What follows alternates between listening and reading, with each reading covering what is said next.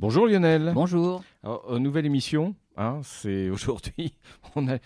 Ça va le petit 4 heures là, c'est bon? Excellent. Voilà, excellent. Très bien. Euh, aujourd'hui, on va parler des satellites de Saturne. Alors, on a parlé régulièrement de Saturne depuis que cette émission existe. Oui, mais en fait, euh, on en apprend tous les jours, Simplement parce qu'il y a une sonde en orbite euh, autour de Saturne et les données continuent à arriver à flot. Contrairement à d'autres planètes, euh, je ne pourrais pas vous raconter beaucoup de choses nouvelles euh, depuis, mais, mais là, Saturne, il y a plein de choses. Et là, on va parler particulièrement des satellites. Alors, les satellites de Saturne, alors on pourrait penser que bon, à cette distance-là du Soleil, un milliard et demi de kilomètres, eh ben, bon, c'est tous à peu près la même chose, c'est des bouts de, de roches et de glace surtout. Et ben en fait, pas du tout, on en connaît 200 maintenant. Évidemment, la plupart sont tout petits, mais parmi les plus gros, ben, on se rend compte que, eh ben, il y a plein de choses différentes à la surface, et c'est un vrai paradis pour les géologues euh, et pour les astrogéologues en fait. Très bien. Bah, dans quelques instants, on va voir ce sujet. Donc, les satellites, ça tourne autour de Saturne. Exactement. Voilà donc euh, cette émission consacrée aux satellites de Saturne. On va commencer, euh, ah, j'allais vous dire par l'ordre alphabétique, mais pas du tout. On va commencer Absolument par Phébé. pas. Voilà. Alors Phébé. Alors pourquoi on va commencer Phébé, par on dit. En- Phébé. Phébé. Phébé, tout à fait. Alors. Les, on, on va juste, on va pas s'occuper des 200 satellites, une seule émission n'y suffirait pas. On, on va s'occuper des satellites les plus gros, Ouais. mais en commençant par l'extérieur. C'est-à-dire que les, les plus éloignés Oui. vers les plus proches. Alors, les plus éloignés, alors Phébé fait partie des plus éloignés, hein, il y en a encore plus, plus loin, mais il est à 13 millions de kilomètres de la planète, et il est toujours en orbite autour de la planète. Et on va aller jusqu'à vers les plus petits, et même les plus petits, certains, qui font que quelques kilomètres de diamètre, circulent carrément à l'intérieur des anneaux. C'est-à-dire qu'ils participent, on va dire, à- au maintien en forme, on va dire, de, de l'anneau de Saturne. Et certains, sont, on les appelle les satellites bergers, c'est grâce à eux Par que, exemple, que l'anneau ne, ne se dissipe pas dans l'espace. par exemple, on verra ça tout à l'heure, mais Titan, c'en est un, ça, non, non, du tout. Titan, il est, il, est, il est aussi assez loin. Donc Bon, Phébé. Alors Phébé. Alors oui. Phébé a été découvert euh, le tr- 17 mars 1899 par William Pickering, donc euh, finalement c'est assez, assez longtemps après la découverte de, de Saturne elle-même, hein, puisque c'est Galilée qui l'avait trouvé en, en 1610, qu'il avait observé, on va dire, en détail, c'est pour lui qu'il l'avait découverte, puisqu'on la voit à l'œil nu. Et puis il avait aussi, alors, après l'anneau a été expliqué par Christian Huygens, et euh, il avait vu aussi le, le- le- le plus gros satellite, Titan. Alors Phébé a 13 millions de kilomètres de la planète. Alors il fait le tour de la planète en 550 jours. Donc c'est énorme, mais il faut dire qu'il est très loin. Et il est pas, il est, il est parmi les plus gros, mais c'est pas le plus gros. Il, il fait 200 kilomètres de diamètre. Ah. Alors il a été découvert euh, euh, en analysant des, des plaques photographiques Mhm. euh, qui avaient été prises les 16 et 18 août 1898. Et je vous ai dit que la découverte date du 17 mars 1899. Donc, euh, c'est vous dire qu'il faut du temps pour les pour exploiter. dépouiller Ah les oui, données. oui, oui, Quand on fait des photos, à l'époque, en tout cas quand on faisait des photos, eh bien, euh, après le temps de dépouiller et analyser toutes les photos, on faisait la la- découverte longtemps après. À l'époque, c'était des plaques. Hein. C'était des plaques photos. Des c'était même pas des pellicules euh, Voilà, oui, tout à fait. souples, c'était vraiment des plaques en Des verre photos, qui ouais. étaient sensibilisées les unes après les autres. Hmm. On en est toujours au même point actuellement, évidemment, c'est plus des plaques photos, on fait du numérique. Bien sûr. Mais je veux dire, avec toutes les données qui affluent de Cassini, on en a encore pour des années à faire des découvertes. Donc là, finalement, euh, le satellite Phébé a été découvert, on va dire, trois quarts d'année après les, les prises de photos, donc le 16 et 18 août 1898. Finalement, en étudiant la plaque du 17 août, on s'est aussi rendu compte qu'il en faisait partie. Et comment on l'a découvert? Simplement, c'est que parmi les photos du 16, 17 et 18 août, parmi les étoiles, il y avait quelque chose qui a bougé. Alors la planète a bougé elle-même parmi les étoiles, puisque Saturne se déplace, Bien sûr. mais il y avait un petit point qui mouvement suivait qui- le mouvement de Saturne. D'accord. Et un petit point qu'on ne connaissait pas à l'époque, c'était Phébé. Alors ce satellite, on a deviné que c'était un satellite parce qu'il suivait le mouvement de la planète, mais il allait moins vite. C'est-à-dire qu'il il tournait, il était en orbite autour, et par rapport à la planète, il allait dans l'autre sens. Donc il était en orbite autour de, la Satu- de Saturne. Et euh, pourquoi il a quelque chose de particulier? C'est le premier objet à avoir été découvert par l'astrophotographie. C'est-à-dire non pas de manière visuelle à l'objectif, une- à l'oculaire l'objectif, d'un d'un instrument, c'est simplement sur une plaque photo, en analysant les plaques photos. C'est le premier objet du ciel à avoir été identifié et découvert par l'analyse de plaques photographiques. Il a un mouvement particulier, ce satellite. Alors en ce plus. satellite est, Va est falloir assez, nous expliquer, hein. assez particulier. Ouais. Euh, il tourne à l'envers. C'est-à-dire que si on se mettait autour du, au- au-dessus du pôle nord du Soleil, on verrait toutes les planètes tourner dans le sens inverse des aiguilles d'une montre. Quand on se met au-dessus du pôle nord de la Terre, la Lune tourne dans le sens inverse des aiguilles d'une montre. Quand Ouais. on se met au-dessus de, du pôle nord de n'importe quel astre, tout tourne dans le sens inverse des aiguilles d'une montre. Mais pas là. Sauf Phébé, Ouais. qui tournerait, lui, dans le sens des aiguilles d'une montre. Donc il tourne à l'envers de tout le monde. Alors pour expliquer des sens rétrogrades, on appelle ça un sens rétrograde. qu'on avait vu pour Vénus notamment. Voilà, Vénus tourne Mhm. sur elle-même, hein, donc c'est la période de, ro- de révo- de rotation sur elle-même, non pas la période de révolution autour du Soleil. D'accord, Euh, merci. Pour expliquer euh, le, le sens rétrograde de Phébé, la seule explication que l'on ait, euh, c'est simplement un choc. Il n'y a aucune raison qu'il ait tourné à l'envers dès le départ, puisque le nuage qui a été mis en rotation pour former le Soleil et les planètes avait un sens de rotation, il n'en avait pas 36. Et donc, pour que quelque chose tourne à l'envers, il faut qu'il y ait eu un, choc catastrophique. Donc, voilà pourquoi Phébé, on pense, tourne à l'envers. Et puis, euh, Phébé a une particularité aussi. On a découvert par la suite que Phébé émettait beaucoup de poussière. Euh, donc c'est à peu près tout ce qu'on connaît de Phébé pour une raison, c'est qu'il est à 13 millions de kilomètres de la planète. Il est très très très très loin et on n'a aucune sonde qui, y- qui passe à côté, qui fait du rasmot. La sonde Cassini qui actuellement est autour de Saturne, euh, on l'envoie régulièrement faire des rasmot de satellites, mais de satellites qui sont beaucoup plus proches de la planète. Oui. Phébé est bien trop loin, donc on n'en a pas d'image détaillée de la surface. Mais il n'y a pas d'atmosphère, euh, il n'y a rien du tout. Il peut y avoir, on découvre maintenant des satellites avec des petites atmosphères. Des donc il peut ouais. avoir une atmosphère très ténue Hmm. euh, de poussière et Oui. on va voir que probablement il en a une parce que ça va expliquer bien des énigmes pour d'autres satellites. D'accord. Alors, la, la- la découverte de Phébé qui date de 1800, donc 98, mais qui a été officialisée le- en 1899, en fait, il a fallu attendre 50 ans depuis la, la découverte précédente. hein. Donc la découverte précédente, c'était Hyperion, dont on parlera plus tard, qui avait été découvert en 1848. Donc les satellites sont tout petits, hein, il fait que 200 km, et il a fallu attendre les plaques photographiques. Alors pourquoi attendre les plaques photographiques? Qu'est-ce que ça apporte comme, euh, comme progrès dans la science? C'est simplement en faisant des pauses longues on arrive à voir des objets qui sont strictement invisibles à l'œil, même à l'oculaire d'un gros télescope. Donc on fait des pauses de plusieurs minutes, voire de plusieurs heures maintenant. Et donc sur les plaques photographiques, on voit des objets très très très très Et faibles. on voit leur mouvement en plus. Et pour certains qui Pour se certains. déplacent rapidement, et ben ça fait carrément des traits sur les plaques par rapport aux étoiles qui restent des points fixes. Hmm. Donc voilà pourquoi il a fallu attendre quar- 50 ans entre les dernières découvertes visuelles et la première découverte astrophotographique. Très bien. Alors on passe maintenant à, à Japet. Il est plus connu, hein, Japet. Satellite Japet, le suivant. Alors Japet est plus connu, il est beaucoup plus proche aussi puisqu'il n'est qu'à 3 millions et demi de kilomètres. Donc Tout est quand relatif, même- oui, oui, bien tout à fait, oui, c'est assez respectable. Il fait le Mm. tour de, de- de Saturne en 79 jours. Alors lui a été découvert bien, bien avant euh, par Cassini lui-même en 1671. Donc bien avant Phébé, qui est tout petit et beaucoup plus loin. Alors il est plus gros, 1440 km. Donc euh, c'est énorme, c'est un gros, satellite. Voilà pourquoi il a été- été découvert au XVIIe siècle.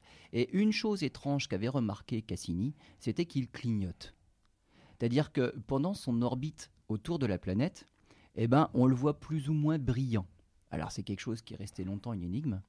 Euh, maintenant, on, On a une explication. Alors, on a une explication de pourquoi il apparaît plus ou moins brillant dans le ciel. Ouais, ouais. Ensuite, ça apporte d'autres énigmes et d'autres questions, bien Mhm. évidemment. Alors, on a répondu à, à cet effet de clignotement alors qu'il tourne autour de la planète. Alors, d'abord parce qu'il est synchrone. C'est-à-dire qu'il fait un tour autour de la planète alors Alors- qu'il fait un tour autour de lui-même.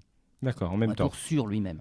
Même Donc, ça veut dire qu'il présente toujours la même face à Saturne Comme la Lune. comme la Lune qui présente Avec la toujours Terre. sa même Voilà, exactement. Et ce qui se passe, c'est que la face avant, c'est-à-dire quand le satellite se déplace, il y a toujours la même face qui va, on va dire, vers l'avant de son orbite, et la même face qui est en arrière de son orbite, qui regarde à l'arrière. Et c'est la face avant qui, elle, est sombre, et la face arrière est claire.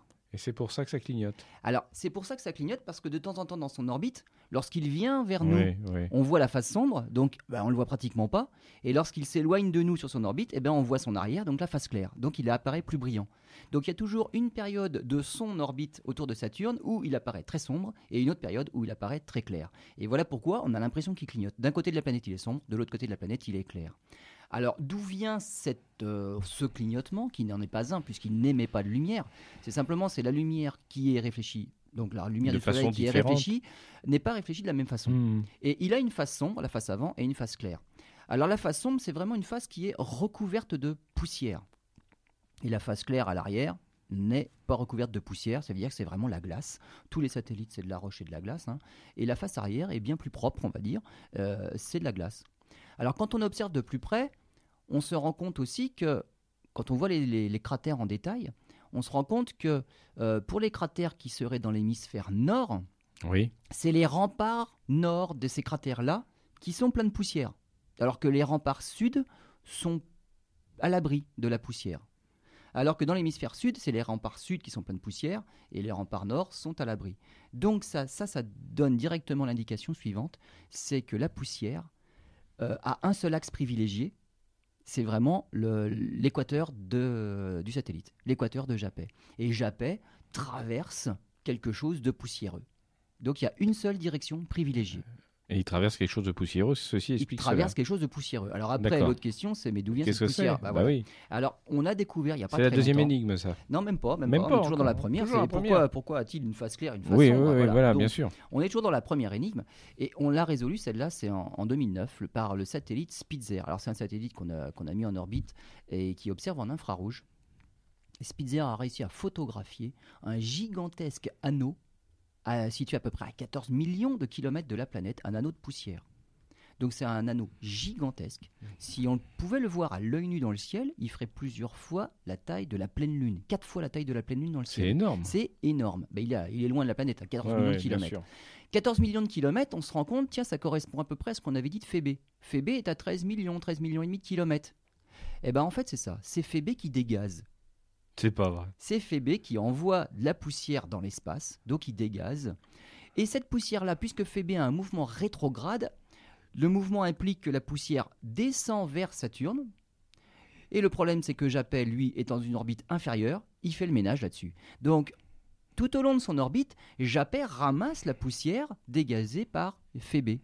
Et voilà pourquoi la face avant est complètement bah, pleine de poussière. Ah il oui, a fait euh, le ménage dessus. C'est Comme une le- voiture qui euh, passe comme dans un pare-brise, oui. voilà, voilà, on a ramassé les moucherons. Hmm. Donc c'est tout sur l'avant de la voiture, les moucherons, et derrière, il n'y en a pas. Et donc voilà l'explication, l'énigme en fait de la face avant sombre et de la face arrière claire. Alors il y a une deuxième énigme Oui. sur Japet qui elle est arrivée avec des prises de vue rapprochées de la sonde Cassini qui est actuellement en orbite euh, autour de Saturne et qui passe, qui fait des rasmotes. C'est Il y a un bourrelet. Il y a un bourrelet de montagne à l'équateur. Et donc c'est quelque chose de, de- de D'original. phénoménal parce Ouais. que tout autour de l'équateur, on trouve une chaîne de montagnes de 13 km d'altitude, 20 km de large, qui fait réellement le tour de l'équateur. Comme une coquille de noix, il y a un bourrelet qui délimite les deux hémisphères.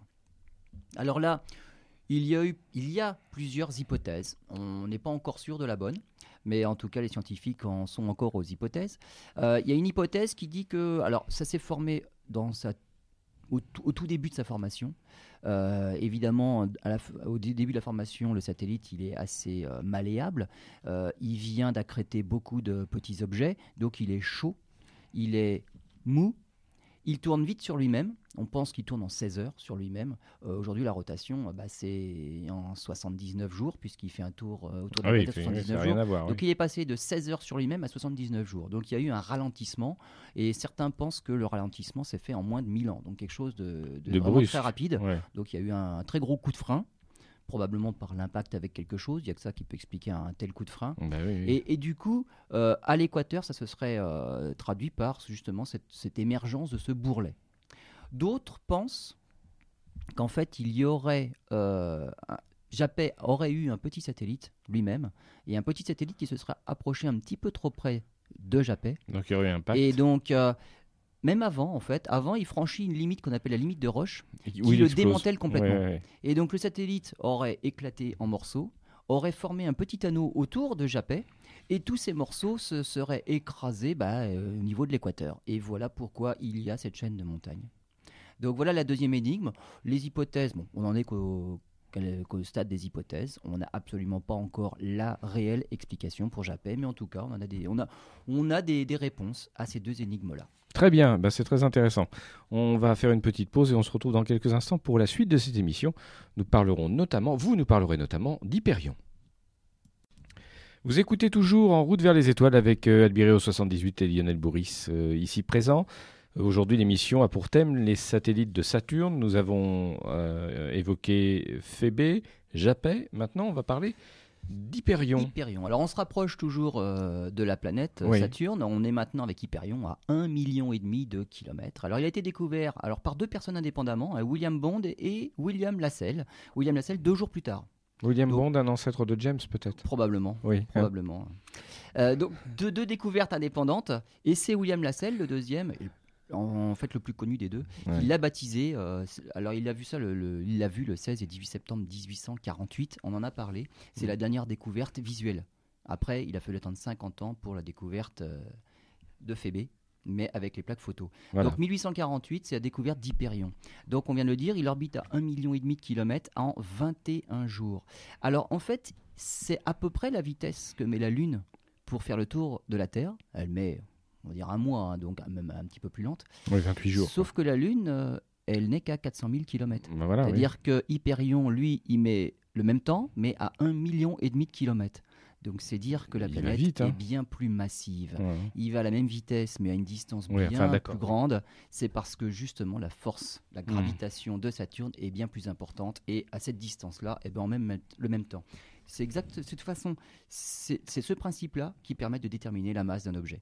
On regarde les satellites, on regarde à quelle distance ils sont en orbite et à quelle vitesse ils vont sur leur orbite. Ça nous donne directement la masse de l'objet au- autour duquel ils tournent. Donc c'est facile de mesurer la Oui, masse de. Saturne de cette façon-là. Très bien. Alors son diamètre à Hyperion beaucoup plus petit, 300 km. Oh, c'est tout petit, c'est presque Alors, un caillou, quoi. C'est- alors oui, c'est- petit, on va dire, c'est vraiment, on peut pas parler de diamètre, hein, parce que c'est une moyenne. C'est en fait le plus gros corps du système solaire solide à avoir une forme tout à fait irrégulière. C'est une grosse cacahuète. On va dire, c'est gros- on va dire c'est un ballon de rugby plutôt. Ouais. 410 km dans sa plus grande longueur. Et après, en hauteur, on va dire 260 km et en largeur 220 km. Donc c'est quelque chose qui est tout à fait irrégulier. Il a une très faible densité, donc surtout de la glace, avec, Avec- un tout petit peu de roche. Alors c'est la composition générale de tous les, on va dire les, les- les satellites de Saturne, c'est de la roche et de la glace. Maintenant, quand on mesure la densité, on arrive à avoir une idée du pourcentage des deux. Donc là, très faible densité, donc c'est surtout la glace. La roche est bien à une densité supérieure. Il est recouvert aussi de poussière, et tout comme Japet, ben, on pense que la poussière, ça vient de Phébé, celui qui orbite à 13 millions de 13 kilomètres. millions de kilomètres qui polluent toute la région. Exactement. Alors en fait, c'est surtout sa, sa morphologie qui est étonnante. Euh, il ressemble tout à fait à une éponge ou à une pierre ponce. Il est complètement poreux à l'intérieur euh, et c'est c'est vraiment remarquable. Alors il y a un gigantesque cratère. Euh, on pense bah, comment il a fait pour rester euh, comme ça. Donc complètement cratérisé et à l'intérieur des cratères, on voit de la poussière. Autre chose qui est étonnant aussi, c'est sa rotation. Donc sur lui-même, qui est complètement chaotique. Euh, chaotique au sens mathématique du terme. C'est-à-dire qu'on ne peut pas la prédire. Donc, même avec la meilleure volonté du monde, avec les équations qu'on pourrait en, en faire, il est impossible de dire à long terme comment sera Hyperion d'ici un mois, un an ou dix ans. Oui, bien sûr. Voilà, donc c'est ça une rotation chaotique. Alors, d'où vient en général le chaos en mathématiques et en physique? Eh ben, ça vient de choses simples, mais qui interagissent. Donc là, il y a bien Hyperion qui tourne sur lui-même et qui tourne autour de Saturne, mais il y a surtout Titan qui n'est pas très loin. Oui. Et c'est l'attraction et les perturbations dues à Titan qui font que la rotation d'Hyperion sur lui-même devient chaotique. Pour une raison, c'est qu'il y a une résonance. Alors on parle de résonance quand on a des nombres entiers de fois des périodes de révolution. C'est-à-dire lorsqu'Hyperion fait trois tours autour de Saturne, Titan en fait quatre. Et il se retrouve donc régulièrement au même endroit, au même moment. C'est c'est Et c'est ça qui perturbe l'orbite d'Hyperion. C'est étonnant que ça ne devienne pas une, euh, un, jeu de, un jeu de billard hein, avec tout ça. Eh ben, avec tout ça, c'est ça qui fait évoluer, on va dire, les orbites dans le système Ouais, solaire. ouais, ouais, ouais. Euh, Jupiter, c'est elle qui fait le, le plus d'attraction gravitationnelle, et à cause de Jupiter et de Saturne qui étaient en résonance, il s'est passé plein de choses dans le système solaire, dans- notamment au niveau de sa formation. À cause de Jupiter, il n'y a rien entre Mars et Jupiter, et il y a une ceinture d'astéroïdes, parce qu'à cet endroit-là, peut- il y a une résonance d'orbite avec Jupiter. Donc Ouais. Jupiter a empêché un astre de se former. Ouais, Donc on a un champ d'astéroïdes. Voilà. Donc ces histoires de, de gravitation et de résonance, c'est vraiment ce qui fait marcher euh, toute la formation du système solaire. Et voilà ce qui explique eh ben, la rotation chaotique d'Hyperion sur lui-même. Oui, de, de par la description que vous en donnez, on comprend pourquoi ils sont un petit peu moins connus du grand public que Titan ou qu'on va étudier dans quelques instants. Oui, bah, c'est surtout parce qu'il est, il est tout petit. Il est tout petit. Il est oui, tout oui. petit et finalement il a, il a intéressé les astronomes euh, dès l'instant où on en a eu les premières images. C'est quelque chose qui est vraiment spectaculaire et de- de- avec sa faible densité aussi, on pense qu'il est complètement poreux. Il a une vitesse de, de libération qui est très faible. Alors, la vitesse de libération, c'est la vitesse minimum qu'il faut atteindre pour s'éjecter et pour s'en aller de l'attraction gravitationnelle d'un astre. Sur Terre, par exemple, si on veut lancer un satellite dans l'espace, il faut au moins atteindre 11,2 km par seconde. Si on envoie quelque chose à 8 km par seconde, ça va retomber sur Terre. Donc on ne sera pas assez rapide. Dans le cas d'Hyperion, qui a une très très faible densité, euh, la moindre chose atteint la vitesse de libération. Et c'est peut-être aussi ce qui explique que même avec tous les impacts qu'il a eu, les astéroïdes, les météorites, enfin tout ce qui pas est de tombé dessus, il y a des cratères, la poussière n'est pas retombée dessus. Eh oui, oui, Et oui. donc il paraît vraiment, mais, mais vraiment net, nickel. On voit des trous, mais les trous n'ont pas été recouverts et bouchés par les, les éjectats qui seraient retombés sur le satellite. Donc c'est vraiment un satellite qui est net. Et c'est extraordinaire à regarder. Voilà, ça permet Donc voilà, des donc études. c'est sa, sa faible densité qui explique que bah, on voit très très bien les cratères. Alors voyons euh, un autre satellite qu'on a, dont on a parlé régulièrement hein, sur notre antenne. hein. C'est Titan, découverte par Huygens. Alors Titan C'est- découvert on par a- Huygens. Huygens, on en a parlé. eh oui, Huygens, pourtant, euh, oui. Huygens pour nos néerlandophiles. Voilà. Euh, on en a parlé, Huygens qui a été découvert en 1655, donc c'est le Huygens qui a compris la nature de l'anneau de Saturne. Il a découvert Titan. Alors Titan, c'est le plus gros des satellites euh, de Saturne, et voilà pourquoi c'est lui qui a été découvert en premier, en 1655. Il est à 1 200 000 km de la planète, et il fait le tour en deux semaines. C'est le plus gros satellite, 5140 km, donc plus de 5000 km de, de diamètre. Par C'est- rapport à la Terre, Ah, ben, c'est presque la moitié. la moitié. hein. Euh, Terre, fait, la Terre fait un peu moins de 13 000, hein, donc Mm. on va dire entre la moitié et le tiers. Euh, c'est le seul satellite de tout le système solaire à avoir une atmosphère aussi épaisse. Donc je rajoute aussi épaisse parce qu'il y a d'autres satellites qui ont des atmosphères mais très très très Mais là, on ténues. voit rien là. Voilà, mais là c'est tellement épais que c'est qu'on voit même pas le sol. Mm.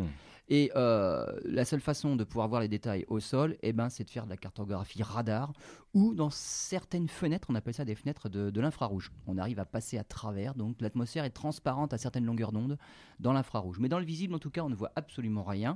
Et c'est pour ça qu'il est très difficile de, de mesurer la période de rotation de Titan sur lui-même. Alors effectivement, et on y a découvert des choses qui rendraient fou, euh, comme vous aimez à le dire, les, les compagnies pétrolières terrestres. Eh ben ouais, quand on a des lacs de méthane et d'éthane liquides, voilà, Ouais. les hydrocarbures à l'état liquide, il n'y a qu'à se baisser pour les ramasser. Ouais, a ça fera pas baisser les prix. hein. Euh, Probablement. Bon, bah, peut-être que le coût d'aller-retour. euh, C'est probable aussi, oui, je crois. Donc évidemment, c'est vraiment le, le seul satellite à avoir, on va dire, des hydrocarbures liquides à sa surface, en tout cas que l'on connaisse. Euh, on s'est rendu compte qu'il y en a beaucoup plus actuellement dans l'hémisphère nord que dans l'hémisphère sud.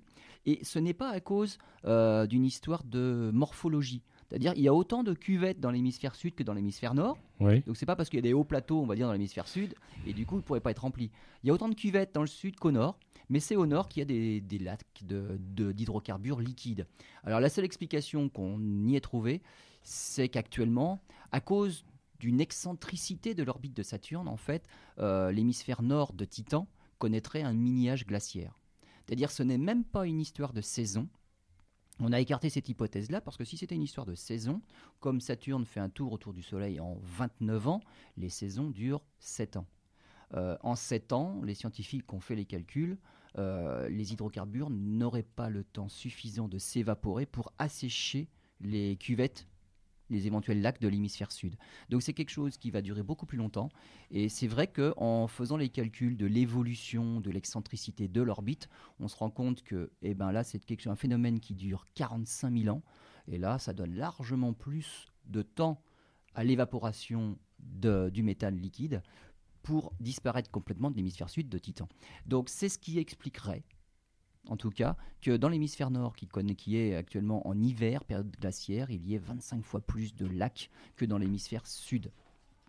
Alors, sur Titan, en plus d'hydrocarbures à l'état liquide, il pourrait peut-être exister aussi de l'eau à l'état liquide. Alors, des poches d'eau dans le sous-sol de Titan.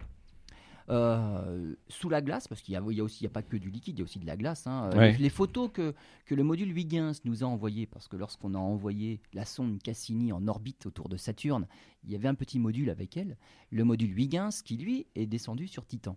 Et les photos que le module Huygens nous a envoyé, on y a vu bah, des blocs blancs. Ce ne sont pas des roches, ce sont de la glace. Donc c'est des blocs de glace à la surface du satellite. Donc il y a de la glace sur Titan et on pense qu'il doit pouvoir exister des poches d'eau liquide à la surface de Titan, mais des poches d'eau qui seraient emprisonnées dans la glace. et là, pour les scientifiques, beaucoup moins d'intérêt finalement, parce que s'il y a de la glace partout, euh, l'eau sera de l'eau pure finalement. Alors quand on pense eau, on imagine tout de suite l'évolution vers la vie. Oui. Mais si les poches d'eau sont juste emprisonnées dans de la glace, il n'y a, aucune chance que ça évolue vers autre chose. Et de la vie euh, dans les hydrocarbures, ça serait possible? Bah, On essaye d'y penser. Pourquoi pas? Il y a certaines bactéries qui, peuvent peut-être métaboliser les hydrocarbures. Bon, il faudrait aller voir sur place. On a, hein. bien découvert des bactéries qui, vivent euh, avec l'arsenic. Il y a peu de temps, c'est la NASA qui a découvert ça. Exactement. Mm. Exactement. Donc là, on ne peut pas s'avancer plus que ça. Euh, il faudrait vraiment euh, être sur place pour faire des prélèvements et pour analyser in situ. Donc, outre le fait qu'il y ait beaucoup d'hydrocarbures liquides sur Titan, il n'offre pas plus d'intérêt au niveau de la vie parce qu'il y a peu de chances en fait qu'elle ait pu s'y développer. Très bien, intéressant. On aura l'occasion de revenir sur Titan. On fait une nouvelle pause. Voilà, on continue euh, de parler des satellites de Saturne. Euh, nous avons parlé il y a quelques instants, vous nous avez parlé de Titan. Alors, en voici un que je, que je ne connaissais pas, j'ignorais totalement son existence.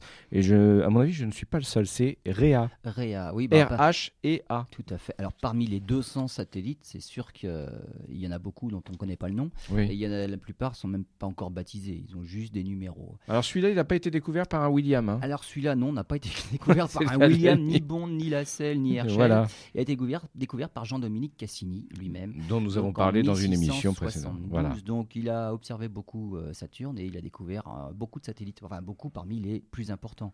En fait, celui-là, c'est même le deuxième plus gros satellite après Titan. Euh, il fait 1530 km de diamètre. Alors il a une orbite à 527 000 km de la planète. Oui. Et il en fait le tour en 4 jours. Donc ça va très très très vite alors qu'il est même plus loin que la Lune. Et alors un peu comme Hyperion, il a une faible densité. Alors il a une faible densité et donc euh, quand on essaye de, de, simuler la densité avec la glace et la roche, on se rend compte que pour expliquer cette faible densité, il faut 25% de roche, 75% de glace. Comme la plupart des satellites aussi, il a une rotation complètement synchrone. C'est-à-dire qu'il montre toujours la même face à la planète, donc il a toujours une face avant, une face arrière sur son orbite. Euh, et on se rend compte que les cratères sont répartis. Euh, il y a deux sortes de surfaces, on va dire, morphologiques euh, sur le satellite. Il y a des zones où on trouve des cratères de plus de 40 km de diamètre. Ceux-là, ils sont plutôt dans la zone équatoriale et dans les zones polaires. Et entre les deux, on va dire dans les zones tempérées, on trouve des cratères de moins de 40 km de diamètre, donc que des tout petits cratères. Alors, les géologues, quand ils voient ça, ils s'imaginent tout de suite s'il y a une différence de terrain, de morphologie à la surface, c'est qu'il s'est passé quelque chose hmm. par la suite. Donc il n'y a aucune raison que euh, ça a été cratérisé différemment en fonction des zones. Toute la surface a dû subir exactement le même bombardement météoritique, mais il s'est passé quelque chose par la suite qui a effacé certains cratères par rapport à d'autres. Donc, il y a eu un resurfaçage par un événement majeur. C'est pas la tectonique des plaques comme sur Terre, c'est pas possible. Non, parce qu'il n'est pas assez gros. Hmm. Donc, souvent, c'est. C'est un impact majeur qui a fait remonter du magma, qui a lissé toute la, certaines surfaces. Ce qui s'est passé sur la Lune notamment. Exactement, ce hein, qu'on appelle les mers hein. sur la Lune. Voilà, les mers. Voilà, c'est du volcanisme euh, qui s'est passé par la suite et qui a recouvert euh, eh ben, la plupart des petits cratères. Donc euh, ce serait quelque chose comme ça aussi. Il y a eu un, resurfaçage majeur à la surface de ce satellite. On en ignore la cause et il faudrait avoir d'autres photos et puis évidemment pouvoir l'étudier euh, plus en détail. Si on était capable de mettre un satellite en orbite autour de chacun de ces satellites-là, ça nous donnerait plein, de réponses à nos questions. Alors c'est curieux comme nom. Alors Réa, alors c'est pas Réa en fait qui est, curieux comme nom, mais c'est tous les noms à la surface de Réa.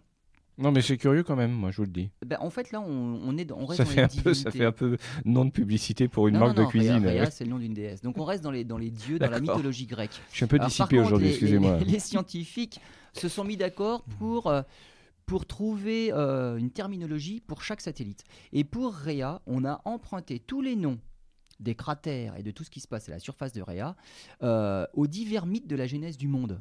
Donc par exemple, il y a un gros cratère euh, qui se nomme Tirawa. Bah, Tirawa, ça vient de la mythologie amérindienne. Euh, il y a Pharaoh, c'est la déesse soudanaise de l'eau. Izami et Izanogi. Alors eux, ce sont, euh, bah, c'est en gros c'est Adam et Ève, mais pour les Japonais. Hein. Oui. Euh, Kat, ça vient de la Mélanésie. Donc c'est tous les mythes de la genèse du monde, mais dans les différentes civilisations. Mais c'est bien, parce que d'habitude, ce sont des noms euh, sur l'Antiquité grecque. euh, et là, on a, on a choisi des, toutes les civilisations. Alors on, on verra pour les, les Ouais. satellites qui nous restent. Et ça dépend en fait. On, on pioche à droite, ah, à gauche. mais c'est bien, moi on- je trouve ça bien. On se met d'accord et après on se tient. D'accord. On, on s'en tient. Donc Réa donc a, a- a ces noms qui sont tirés de tous les mythes des genèses du monde. Euh, autour de Réa, mis à part le fait qu'il ait deux zones de cratérisation différentes, il n'a pas vraiment de tectonique. Donc géologiquement, il est tout à fait, euh, tout, tout à fait mort. Hmm. Par contre, ce que l'on a découvert, c'est qu'il est entouré de débris. C'est-à-dire il y a une sorte d'anneau autour de Réa. Euh, ça, ça, ça nous apporte de l'eau à l'hypothèse de la formation du bourrelet autour de Japet, qu'on pense que c'est le résultat d'un satellite qui aurait explosé, qui aurait formé un anneau qui serait écrasé par la suite sur le, le plan équatorial. Donc visiblement, c'est quelque chose qui se passe, puisque Réa est entouré lui-même de morceaux, de débris de quelque chose. Il fait que 1530 km, peut-être que d'ici quelques années, tous les morceaux seront tombés et ça formera un nouveau bourrelet à l'équateur de Réa. Voilà, j'ai- j'aime pas du tout la façon dont vous me regardez quand vous dites débris, parce que je me sens visé. Non, non, du tout. Allez, sérieusement. On se On continue. encore un petit peu. Euh, Dionée. Alors Dionée, Dionée, lui, a toujours été toujours par Jean-Dominique Cassini, en, un petit peu après, hein, 1684. Alors pourquoi? Bah, Parce qu'il est plus près et il est un petit peu plus petit. Donc de 527 000 km, on se rapproche à 378 000 km. Ça, c'est à peu près la distance Terre-Lune. Sauf comme on disait tout à l'heure, la Lune met un mois pour faire le tour de la Terre. Et ben Dionée, à cette distance-là, il faut 2 jours, 17 heures. C'est dire que pour compenser l'attraction gravitationnelle de la planète, il faut aller vite sur une orbite qui est à la distance de la Lune. J'allais vous le dire. Voilà, c'est massif. Donc la planète Saturne a beau être massive, euh, elle n'est pas très dense. Donc là, c'est vraiment deux notions différentes. hein. La densité, c'est quelque chose qui a à voir avec la masse et au- le volume. Euh, la masse est forte, la densité est faible. Si on était capable de faire un gigantesque océan, Saturne flotterait sur l'océan. Donc la densité de Saturne est très faible. Par contre, sa masse est immense et on peut le mesurer à Dionée, qui doit tourner en deux jours, un peu plus de deux jours, à la distance qu'est la Lune autour de la Terre. Alors son diamètre, un petit peu plus petit, 1120 km. Alors lui, il a une densité plus élevée que les autres satellites. Donc ça veut dire que bah, il a forcément un taux de roche plus élevé. Donc un petit peu moins de glace que sur les autres, un petit peu plus de roche que sur les autres. Par contre, euh, comme structure géologique, il est nettement plus intéressant que le précédent, que Réa. On y trouve des cratères, mais ça c'est comme sur tous, mais on y trouve des failles et des canyons. Alors là, ça c'est intéressant. Ça veut dire quelque chose, le canyon. Il y a eu, il y a eu des cours d'eau. Et alors, il n'y a peut-être pas eu des cours d'eau. Alors, c'est pas des Ou canyons. de la lave. Euh, ce ne sont pas des canyons façonnés par du liquide. Mais peut-être des fissures par craquellement. Ah d'accord, oui, c'est différent. Voilà, ça peut être un choc, ça peut être des choses comme ça. Il n'y a pas forcément. Donc, qui dit canyon ne dit pas forcément euh, liquide. écoulement liquide. Mhm. Euh, on parlait des noms tout à l'heure, donc Oui, tirés des- oui, des- oui, de la mythologie euh, de, de la genèse du monde. Pour Dionée, on s'est mis d'accord. Tous les personnages viennent de l'Énéide. Et donc, il y a Romulus, Rémus, Dido. Donc, voilà, il y a un cratère qui va s'appeler Romulus, euh, et ainsi de suite. Alors là encore, Dionée a une rotation synchrone, il montre toujours la même face à Saturne, et de toute façon, vu la distance à laquelle il se trouve de la planète, il est encore plus influencé par l'effet gravitationnel de Saturne. Donc évidemment, cette à cette distance-là, eh bien, la rotation devient synchrone. Là, il n'y a pas le choix. Euh, donc il a un hémisphère avant, un hémisphère arrière. Et là encore, les hémisphères sont très différenciés. Sur l'hémisphère avant, on trouve beaucoup de petits cratères. Sur l'hémisphère arrière, on trouve encore plus de cratères, mais surtout on trouve les gros. On trouve des cratères de plus de 100 km de diamètre. Et là, ça pose un problème parce que c'est le contraire de ce qu'on aurait pensé. C'est-à-dire que très tôt, puisqu'il a des, hémisphères avant et arrière très différenciés, ça veut dire qu'il est, il est devenu synchrone très tôt dans sa, après sa formation.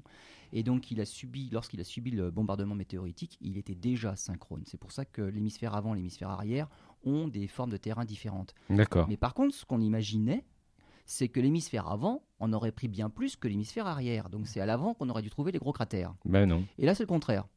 Et donc là, ça pose un problème. Et le problème, on le résout en disant, eh ben, il a dû s'en prendre encore un autre qui l'a retourné sur lui-même. et qui a inversé la face avant avec la face arrière. il y a dû avoir de ces chocs. Ben voilà, donc sur beaucoup de satellites, euh, il y a vraiment eu des chocs monstrueux et on voit que certains ont des cratères qui font pratiquement le tiers de leur diamètre. Donc c'est des chocs monstrueux qui sont à la limite de l'éclatement même du satellite. Donc voilà comment on, explique en fait euh, cette hypothèse d'hémisphère différencié qui, qui n'est pas dans le bon sens. C'est qu'il a subi un ou même plusieurs chocs qui lui ont fait basculer et qui ont mis l'hémisphère à l'avant alors qu'il était à l'arrière. Très bien, on se retrouve dans quelques instants. Dernière partie de cette émission, et là on va parler d'un satellite euh, bah, euh, qu'on connaît, c'est Tétis, c'est presque un nom d'un jeu. Oui, c'est pas Tetris. hein, c'est pas Tetris, C'est non, sais, tout à je fait. sais bien. Alors, on s'est rapproché encore un petit peu de la planète. Il Oui. a été découvert en 1684, Par tout Cassini comme le précédent. Ben, en fait, parce qu'il est un tout petit peu plus proche. Oui, de donc, 378 euh, 000, on est passé à phase- 295 000. Et de 1120 km de diamètre, c'est 1100 km de diamètre. Donc, c'est Hmm. vraiment jumeaux. Donc, il les a découverts la même année, Jean-Dominique Cassini. Et pour euh, Tétis, donc, euh, on a puisé les noms, donc les, les- les noms des formations à la surface de Tétis, dans l'Iliade et l'Odyssée. Donc, on va trouver euh, Ithaque, Ulysse. Pénélope, euh, et ainsi de suite. Alors, on reparle de la densité, et là on trouve que Tétis a une densité égale à celle de l'eau. Donc ça veut dire qu'il ne va pas y avoir beaucoup de roches, donc c'est essentiellement de la glace. Donc lui, c'est surtout de la glace, euh, contrairement au précédent qui avait beaucoup Donc plus de roches. il- j'imagine que d'un point de vue scientifique, il, il n'a que peu d'intérêt. Bah euh, oui, Euh, et en plus il est pas très, enfin, il est assez gros, mais c'est Mm. vrai que beaucoup de- plus de glace que de roches, donc celui-là peut-être pas tant que ça d'intérêt. À la surface de, de Tétis, on a découvert deux énormes cratères, Ulysse et Pénélope. Ulysse c'est même le plus gros, il mesure 450 km de diamètre. Alors 450 km sur les 1100 km de diamètre du satellite, c'est la moitié du diamètre, c'est énorme. Euh, donc ça pratiquement, pour avoir un, un impact de cette taille-là, ça a pratiquement été un impact fatal au satellite. hein. Hmm. Donc il a, il a Il a été pulvérisé. Oui, Alors il n'a pas été pulvérisé parce qu'il est encore là. Oui, mais enfin, mais c'est de la glace, uniquement que de la glace. doigts. Ouais. Non, mais il aurait pu voler en éclats. Hmm. Alors, autre chose de l'autre côté du satellite. Donc, d'un côté, on a un énorme euh, cratère, 450 km, et de l'autre côté, on a un canyon. Euh, le canyon est assez remarquable. Il est circulaire. Il fait 2000 km de long. Et c'est un cercle parfait. hein. On, l'a nommé It- Ithaque. Donc, le canyon Ithaque, gigantesque. Et ce qui est rigolo, c'est qu'il est situé à l'opposé du cratère Ulysse. Et donc, quand on a vu ça, les scientifiques se sont dit Ah, ben là, on sait d'où ça vient. C'est justement le résultat la conséquence du choc. C'est-à-dire que lorsque l'on tape sur quelque chose, et les, les hommes préhistoriques euh, le savent bien, quand on, quand on veut casser des cailloux, Même les hommes modernes. quand on tape d'un côté, finalement, c'est la partie à l'opposé qui tente à s'en aller. hein. Ouais. Et là, là, le choc frontal qu'il y a eu lieu du côté d'Ulysse a pratiquement fait exploser la partie située à l'opposé. Et donc, ça s'est légèrement bah, désolidarisé et ça a fait apparaître un canyon circulaire de 2000 km de long. Donc, il n'était pas loin d'être complètement disloqué et c'est comme ça qu'est apparu ce canyon là. Donc c'est pas c'est à nouveau pas un canyon qui Oui. résulte de l'écoulement d'un voilà. liquide, c'est carrément euh, l'éclatement. Il a failli euh, être cassé en deux. Donc c'est un canyon qui est, qui est très vieux. Alors pourquoi on sait qu'il est très vieux? Parce qu'à l'intérieur du canyon, il y a des cratères. Donc ça veut dire que l'épisode de bombardement météoritique qui a causé tous les cratères sur tous les astres du système solaire, euh, l'épisode a eu lieu après la formation du canyon. Si ça avait été l'inverse, il n'y aurait pas eu de cratère dans le canyon. Mm. Donc on voit bien que ce choc qui a failli être fatal à Tétis est un choc qui s'est, déroulé, qui a eu lieu au tout début de sa formation, alors qu'il n'était pas encore complètement solide, mais assez malléable. C'est peut-être pour ça que finalement, il n'a pas éclaté complètement. Alors, on va terminer cette émission par Encelade. Encelade, c'est comme Titan, on en a parlé régulièrement dans cette émission et dans nos rubriques. hein. Euh, il a été découvert, tiens, à nouveau par William. Eh ben oui, William Herschel, cette fois-ci, en Ouais, ouais. 1789. Alors, c'est le plus proche des gros satellites, hein, 2000 240 000 km. Il fait le tour de Saturne, lui, en un jour et 9 heures. Il est plus petit, il fait que 510 km de diamètre.